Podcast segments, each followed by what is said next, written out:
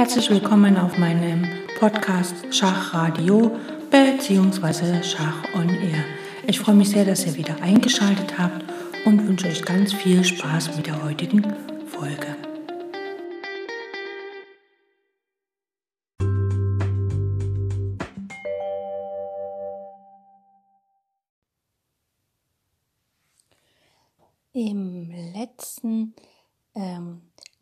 Kapitel, was wir hier behandelt haben, im Buch Mein System von Aaron Nimsewitsch, war das fünfte Kapitel der Abtausch. Und jetzt kommen wir zum sechsten Kapitel, sehr spannend, die Elemente der Endspielstrategie. Das heißt, wir werden uns damit ähm, befassen, äh, mit dem Thema Zentralisierung. Also allgemein bekannt ist ja, dass der König zum Beispiel im Endspiel eine große Rolle spielt und er dort in dem Moment, wo es zum Endspiel kommt, ins Zentrum wandert, einfach um dann entscheiden zu können, wohin. Das zweite Kapitel ist die aggressive Turmstellung, äh, was ein charakteristischer Endspielvorteil ist. Und dann das ähm, Zusammenschweißen isolierter Truppenteile, also die Harmonie in der eigenen Figurenkonstellation ist dann das dritte Kapitel und dann praktisch, ähm, was spielen Linien und Reihen im Endspiel für eine Rolle. Das ist das gesamte Kapitel 6 der Elemente der Endspielstrategie. Und wir beginnen heute damit, uns mit dem Thema Dezentralisierung zu beschäftigen. Das heißt also, was bedeutet es, den König im Endspiel zu zentralisieren? Natürlich ähm, reicht es nicht nur über den König nachzudenken, sondern man muss natürlich auch über die anderen Figuren nachdenken. Das kommt dann auch. Ob wir das heute schaffen, weiß ich nicht. Auf jeden Fall, heute geht es erstmal um den König im Endspiel.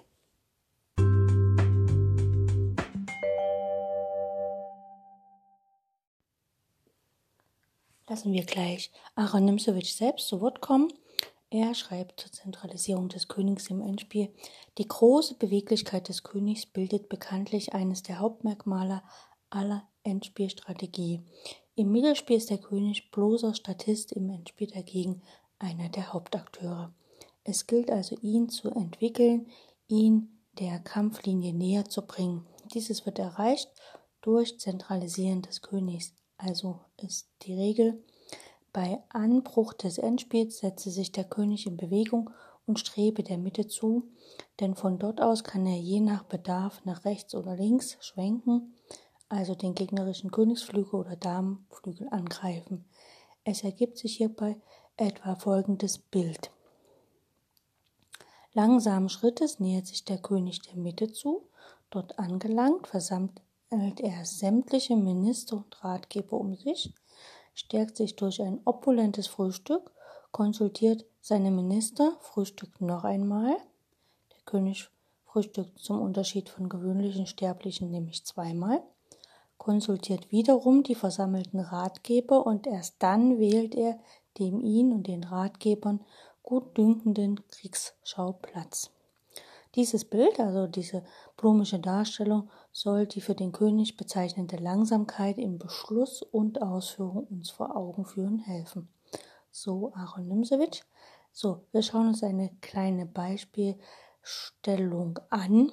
Und zwar steht der weiße König, sagen wir mal, auf der G-Linie auf G1 und es gibt einen schwarzen Turm auf der E-Linie. Nehmen wir mal an, er steht auf E8. Dann es gibt hier sicher noch andere ähm, Figuren, dann ist es ratsam, wenn Weiß am Zug ist, dass er einfach König F2 spielt, weil dann kontrolliert er das Feld E1 und E2 und E3.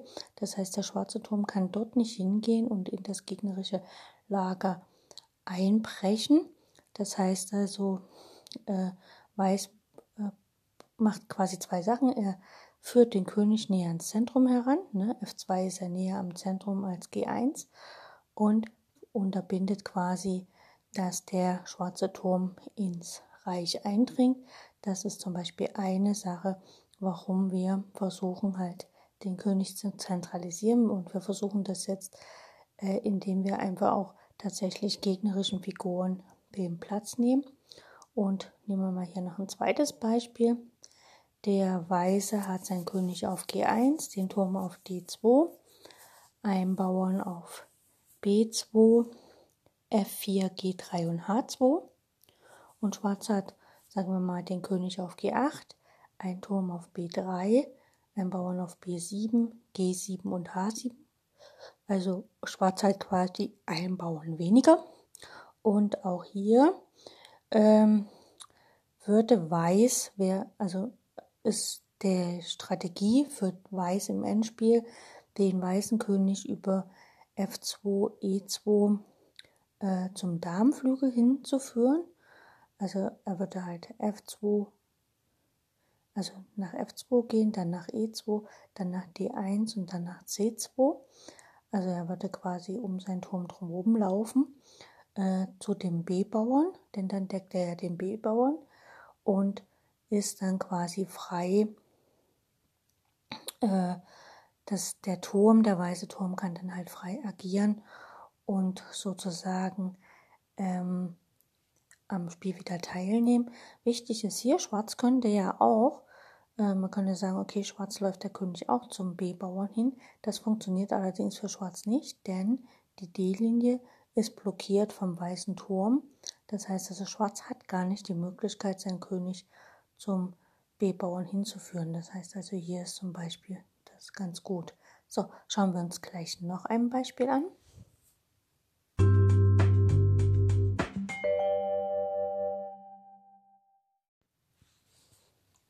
Wir haben hier folgende Stellung auf dem Brett. Der weiße König steht auf G1, ein Springer auf E4 und noch drei Bauern, einen auf F2, G2 und G3. Das sind die weißen Figuren. Und Schwarz hat einen Bauern mehr. Der König steht auf F8, ein Läufer auf A2, ein Bauer auf A5, F7, G7 und H7 sind auch noch Bauern. So, Weiß ist hier am Zug und Weiß würde natürlich gerne seinen König sofort zentralisieren, also sofort gerne König F1 spielen. Das funktioniert hier leider nicht, denn es kommt Läufer C4 mit Schach, König E1, Läufer D5. Jetzt muss der Springer ziehen und wenn der Springer oder der Springer muss halt gedeckt werden durch den Bauern. Auf jeden Fall ähm, wird hier ein Figurentausch erzwungen, was Weiß aber leider was Weiß nicht in die Hände spielt, denn Weiß hat der Bauern weniger und letztlich muss er sich erstmal mit seinem König ziemlich langwierig um den A-Bauern kümmern, der hier ein entfernter Freibauer ist. Und aus unserem Endspielkurs wissen wir und auch hier aus unserem mein Systembuch wissen wir, dass ein entfernter Freibauer schlecht ist, wenn man gegen ihn spielt. Also wenn man ihn hat, ist es quasi ein Garant für Gewinn. Und deswegen kann hier Weiß als ersten Zug nicht König F1 spielen, sondern er muss sich was anderes einfallen lassen. Und deswegen spielt er erstmal Springer C3. Er befragt den Läufer direkt, was willst du hier, wo willst du hin? Springer C3 äh, blockiert allerdings auch den Bauern. Der Bauer kann halt einfach nicht wegziehen. Also nicht vorkommt der A-Bauer. Und auf C3 ist ein schwarzes Feld, kann der weißfeldrige Läufer den Springer nicht mehr angreifen. Gut, es kommt Läufer C4, das heißt unser schöner König kann nicht nach F1 eingreifen, was muss also der Bauer erstmal ziehen. Äh, die Strategie ist natürlich, die Bauern alle auf schwarze Felder zu stellen, weil dann kann der weißfeldrige Läufer nichts machen. Also F4. Schwarz spielt König E7, will auch einen König zentralisieren. Weiß König F2, König D6 von Schwarz. Weiß spielt König E3 und Schwarz spielt König C5. So, jetzt können wir natürlich leider nicht ähm, nach D4 gehen. Also Weiß hat quasi den rechtzeitigen Anschluss an den Punkt D4 verpasst und bei der Stellung ähm, wenn Weiß König D4 gespielt hätte und Schwarz König D6, dann wäre der Gewinn für Schwarz natürlich sehr viel schwieriger. Und jetzt sehen wir aber, dass Schwarz leicht gewinnen kann. Also sagen wir mal, ähm, wenn jetzt König D6 gespielt wird und Weiß spielt König E3 und sagen wir mal, hier spielt Schwarz von mir aus nicht König C5, sondern König C6, dann kann Weiß halt König D4 spielen. Dann hätte Schwarz nicht so leicht. Schwarz König C5 gespielt und jetzt ist Weiß am Zug. Ähm, und Weiß versucht natürlich ähm, irgendwie ja nicht unbedingt zu verlieren, also spielt er erstmal G4. Wie gesagt, Ziel ist ja, ähm, dass er letztlich alle Bauern auf Schwarz stellt. Schwarz spielt König B4. Ähm, das ist der Pudelskern. Des Pudelskern, die Zentralstellung C5, wurde als Vorstufe zum Flügelangriff angesehen und darin liegt eben die Bedeutung der Zentralisierung begründet. Das heißt, Schwarz hat halt den König nach C5 erstmal geführt und eigentlich wollte er aber immer nach B4, denn er möchte ja seinen Bauern bei der Umwandlung unterstützen, beziehungsweise Weiß dazu veranlassen, den Springer zu tauschen. So, Weiß spielt jetzt König D4, zentralisiert sein König, was jetzt aber leider zu spät ist, denn Weiß spielt König Läufer B3. Ne, will ja, er will ja A4 spielen. Äh, sagen wir mal, Schwarz spielt G5. Jetzt kommt von Weiß A4, äh, von Schwarz A4. Springer B1. Äh, Weiß versucht natürlich so lange wie möglich den Abtausch zu verhindern. Schwarz spielt Läufer E6, hat er keine Eile. Äh, Weiß spielt G3. Jetzt kann er nicht mehr G4 spielen wegen dem Läufer. Äh, Weiß, Schwarz spielt König B3, ähm, führt quasi seinen König näher ans Umwandlungsfeld heran. Springer C3 von Weiß. A3 erstmal. König D3. Der Weiße versucht immer noch am Spielgeschehen teilzunehmen. Schwarz spielt G6 und jetzt hat Schwarz quasi alle Bauern, ähm, alle weißen Bauern am Königsflügel gelähmt. Das ist hier herrscht quasi Zugzwang. Das heißt, Weiß kann entweder nur noch den Springer oder den König bewegen. Und hier spielt Schwarz erstmal König, äh, ja, nach G6 spielt Weiß König D4. Und was halt jetzt passiert, ist einfach, dass ähm, Schwarz König C2 spielt, weil ähm, dann kann ähm, Schwarz einfach also Weiß wird früher oder später in Zugzwang kommen. Lesen wir mal, was äh, Nimsowitsch dazu schreibt. An diesem Beispiel haben wir das zentrale Vordringen von einer neuen Seite kennengelernt. Nicht bloß soll das Vordringen des eigenen Königs Tarangfreiheit verschaffen helfen, nein, außerdem soll noch der feindliche Kö König an Terrang einbüßen. Bei solchen und ähnlichen Kämpfen liegt der König bei aller äußerer Würde eine unglaubliche Kleinlichkeit an den Tag. Er kämpft um ein Feld, als ob es um ein Königreich ginge. Also beherzige der Lernende diese Lehre. Er lasse kein Mittel unversucht, um den eigenen König so weit als möglich zentral voranzubringen, teils um des eigenen Königs Willens, teils aber um den feindlichen König nach Kräften einzuschränken, ihn sei kein Platz an der Sonne gegönnt.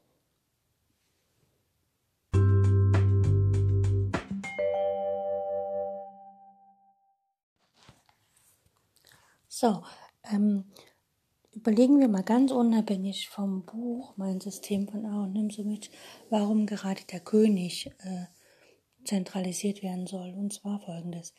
In der Eröffnung ähm, wollen wir ja Figuren entwickeln, unsere Kräfte positionieren und halt gucken, ähm, wie das Spiel vorwärts geht. Und da ist man bemüht, den König vom Zentrum her durch Rochade auf einen der Flügel zu bewegen und dort hinter der Bauernkette, die gesund bleiben sollte eigentlich, also immer schön in der Grundstellung, in Sicherheit zu bringen. Das ist so das Ziel in der Eröffnung für den König, denn der König mag es nicht, wenn er im Zentrum steht und sich quasi die Zentrumsbauern tauschen, Linien und Diagonalen geöffnet werden und er dann von Schwer- und Leichtfiguren attackiert werden kann oder gar durch Opfern herausgelockt wird aufs freie Feld und er dort quasi alleine den Gegnern ausgesetzt ist. Das mag er gar nicht. Deswegen in der Eröffnung versucht man so schnell wie möglich den König halt an einen Flügel zu rochieren und dort, dort hinter den Bauern sicher zu verschanzen. Im Mittelspiel versucht man natürlich auch den König, soweit es geht, aus dem Spielgeschehen herauszulassen, äh, wobei man da schon langsam vorbereitet ähm, wo denn der König hin soll letztlich. Denn wenn wir ähm, wissen, dass es ähm, ein Schwerfigurenendspiel naht, dann versucht man halt wenn ähm, nur noch eine Schwerfigur auf dem Brett ist, also entweder die Dame oder der Turm, dass der König an die offene Linie heranläuft, so dass der Turm oder die Dame nicht ins eigene Reich eindringen kann und quasi von hinten die Bauern wegfressen kann. Wenn es aber zwei Türme sind, dann versucht man halt einfach mit dem König so weit wie möglich von den Turmlinien wegzukommen, damit halt keine Grundreihengeschichten drohen können oder Doppelangriffe. Das ist so die eine Sache.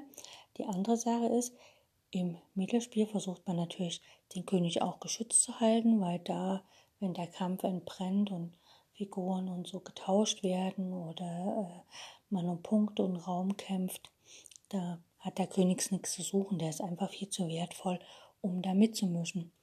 Wenn aber dann im Laufe des Spiels viele Figuren getauscht werden und quasi erst zum Endspiel kommt, dann entwickelt der König quasi seinen Kampfgeist und greift ins Spielgeschehen ein. Wenn man jetzt Kindern oder auch Erwachsenen Schach beibringt, dann erklärt man den äh, Schachlernenden immer den Wert der Figuren. Man sagt, okay, ein Bauer, sagt man mal, ist ein, ein Bauer hat eine Kampfkraft von einem Bauern. Je weiter der Bauer vorne steht, also je näher er an der Umwandlung ist, desto mehr äh, gewinnt er an Kampf, also an Gewicht sozusagen und kann mitunter einen Wert haben von einem Turm oder so. Ähm, das ist im normalen Spielgeschehen oder im normalen, ich sag mal, wenn man Kinder im Schach unterrichtet, wird das meist nicht unterrichtet. Normalerweise sagt man den Kindern, okay, ein Bauer ist ein Bauerwert.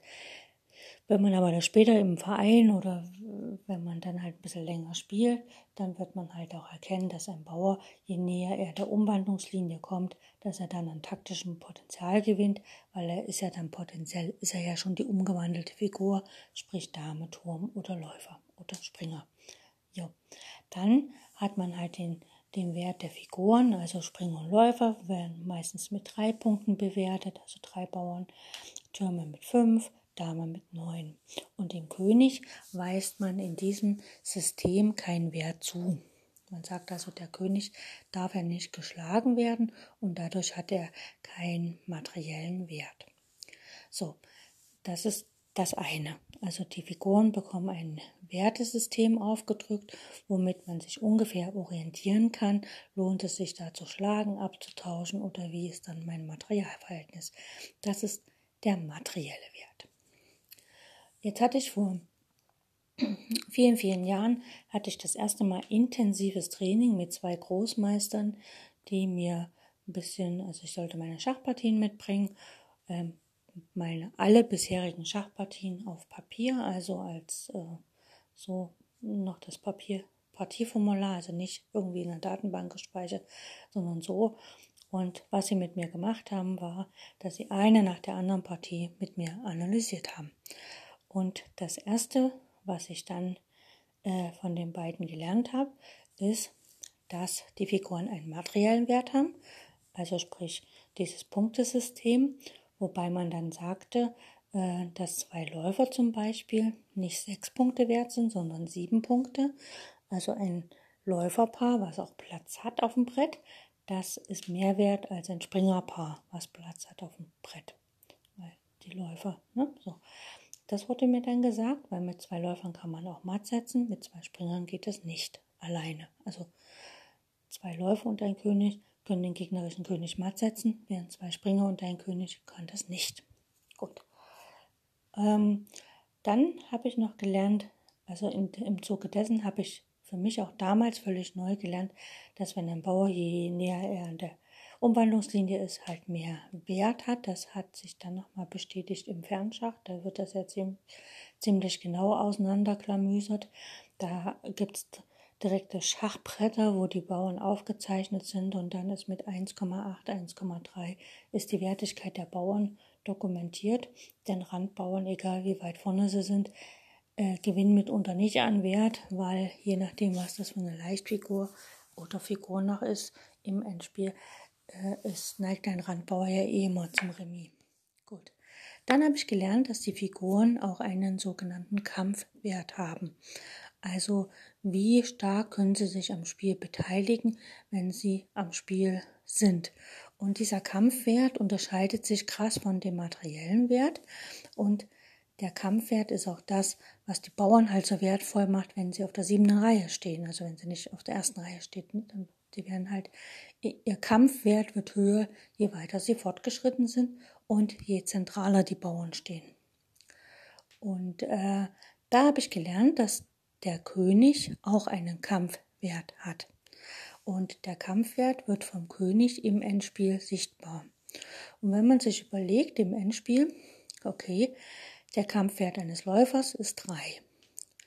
Je zentraler der Läufer steht, desto höher eigentlich der Kampfwert. Also der Läufer kann drei bis vier Punkte wert sein. Und ein Turm ist fünf wert. Und dann muss man halt überlegen, wie aktiv kann der König im Endspiel eingreifen? Kann er so aktiv sein wie ein Turm? Oder kann er so aktiv sein wie ein Läufer bzw. Springer? Und im Grunde habe ich dann erkannt, okay, ein König wird niemals die Aktivitäten eines Turmes wegmachen können. Also er, er, wird immer schwächer sein als ein Turm. Ein Turm ist halt eine Schwerfigur, ist sehr mächtig, kann Linien und Reihen komplett ähm, unter, also kontrollieren und so weiter. Und ein Läufer oder Springer hat nicht so einen großen Aktionsradius und ist mitunter, je nachdem wie viele Bauern es auf dem Brett gibt, hat er es schwer, äh, einen freien Weg zu finden und ist nicht ganz so aktiv. Und der König selbst, es kann ein bisschen aktiver sein als ein Turm, äh, als ein Läufer und aber weniger aktiv als ein Turm. Das heißt, der Kampfwert eines Königs im Endspiel ist vier. Habe ich so erkannt. Wurde mir auch bestätigt, stimmt. So, und das heißt, wenn ich im Endspiel wenn ich im Endspiel bin, habe ich ja meine Bauern, die haben ihren Wert, habe ich vielleicht noch eine Leichtfigur, vielleicht habe ich auch noch einen Turm und ich habe einen König. Und wenn ich meinen König im Endspiel am Rand stehen lasse, dann lasse ich quasi eine Figur, die einen Kampfwert von 4 hat, am Spiel nicht teilnehmen. Ich spiele also mit einer Figur weniger. Wenn ich meinen König aber am Anfang des Endspieles ins Zentrum bewege, bewege ich quasi eine Figur, die den Kampfwert 4 hat, ins Zentrum und lasse sie am Spiel teilhaben. Und das war für mich so ein bisschen diese Erkenntnis, also unabhängig jetzt vom Buch Mein System von Aaron Nimzewitsch, diese Erkenntnis war für mich so, so gravierend und so bedeutend, dass ich dann in diesem Moment erstmalig für mich jetzt äh, verstanden habe, warum es wichtig ist, im Endspiel den König zu zentralisieren. Egal, was er da jetzt im Zentrum macht, sondern rein von der Logik her und rein von äh, der Betrachtung des materiellen Wertes und des Kampfwertes einer Figur, speziell des Königs, ähm, ist es natürlich logisch, dass man am Anfang des Endspiels den König ins Zentrum bewegt. Das heißt, wenn man ahnt und man, selbst wenn man noch nicht weiß, wo geht's hin in dem Endspiel, was könnte meine Strategie sein, überlegt man zuallererst, wie kann ich meinen König im Endspiel ins Zentrum bewegen und von dort aus kann ich ja neu entscheiden, was ich dann damit mache. Das wird jetzt für einige von euch, die werden denken, oh Gott, wie dumm ist denn die, hatte jahrelang Schach gespielt, hatte auch Training im Verein und so weiter und erst da ging ihr ein Licht auf. Ja, so ist es halt und äh, ihr könnt ja froh sein, dass es dass ich euch das im Schachradio hier so erkläre, denn dann müsst ihr nicht selber solche Erkenntnisse haben, vielleicht viele, viele Jahre später in eurer Schachkarriere, sondern ihr habt es jetzt einmal gehört und ihr könnt darüber nachdenken. Ihr könnt halt darüber nachdenken, was ist Kampfwert, was ist materieller Wert. Das ist für viele auch eine völlig neue Erkenntnis. Für mich war es komplett neu und ich dachte mir dann so, ja klar, Großmeister, denken halt einfach ganz, ganz anders, in ganz anderen Kategorien als wir normale Schachspieler. Und vielleicht kann man sich so ein Denken, was jetzt in Richtung Endspiel geht, halt auch einfach angewöhnen und das in den eigenen Partien umsetzen.